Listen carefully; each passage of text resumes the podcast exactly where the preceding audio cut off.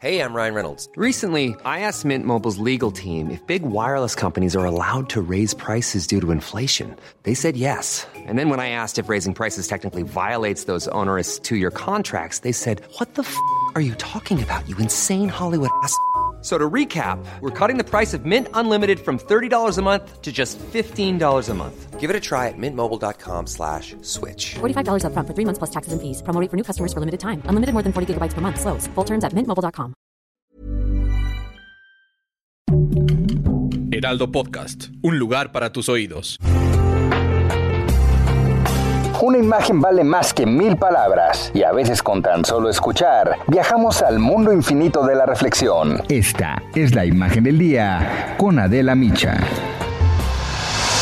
150 mil es el número del oprobio, el número de la vergüenza en este país, porque son 150 mil los niños, niñas y adolescentes que están en riesgo de ser reclutados por el crimen organizado.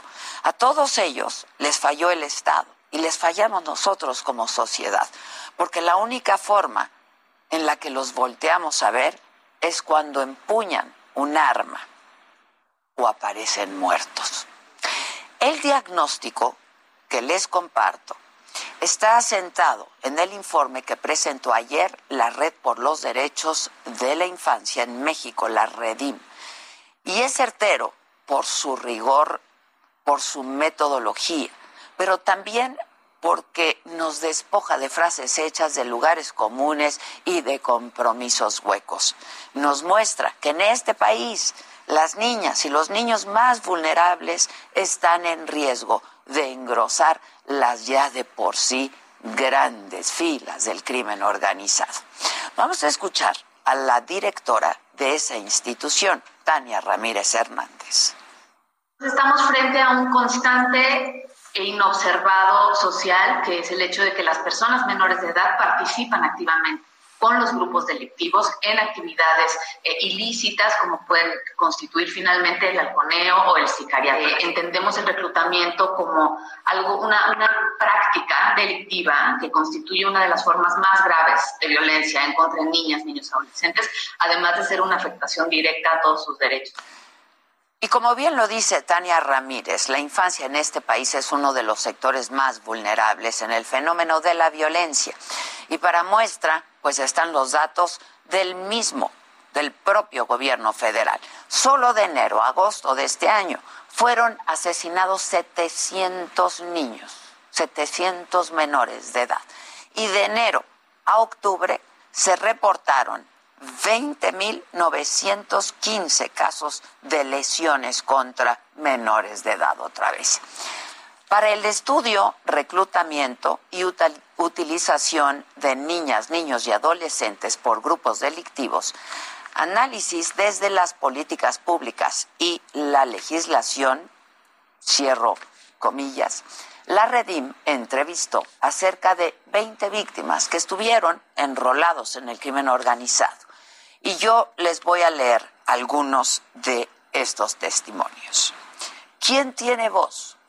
La gente no tiene voz hasta que tiene un arma, fue lo que dijo para el estudio una víctima de reclutamiento.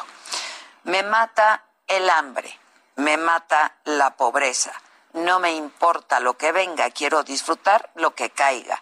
No importa si es poquito, poquito tiempo. Prefiero vivir bien un año a tener una vida larga así, contó otro menor.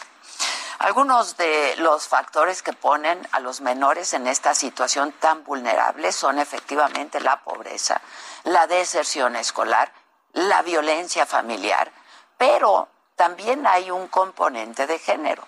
Vamos a escuchar ahora a Josefina Pontigo Granados de la Secretaría de Seguridad y Protección Ciudadana, que fue invitada a la presentación de este estudio. Y es de diferente tipo, pero se vive eh, también desde, desde ese ser mujer, desde ese ser joven, y está relacionada con el, el ser mujer tradicional. Esa es la mera verdad.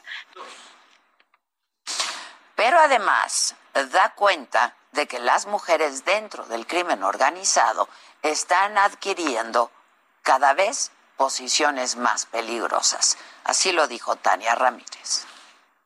Estamos teniendo niñas y mujeres adolescentes sicarias, algunas de ellas jefas de, de núcleos, de grupo, de unidad, según cómo se articulen. Y ante este panorama, la Red por los Derechos de la Infancia en México propone tipificar como delito justamente eso, el reclutamiento de niños, niñas y adolescentes. Y es que de verdad que mirar a los ojos a las niñas, a los niños en este país no es sencillo porque ¿qué les estamos heredando? Un país cada vez más violento. Y ya no hay tiempo que perder. No podemos seguir perdiendo más generaciones en esta vorágine del narco y de la violencia.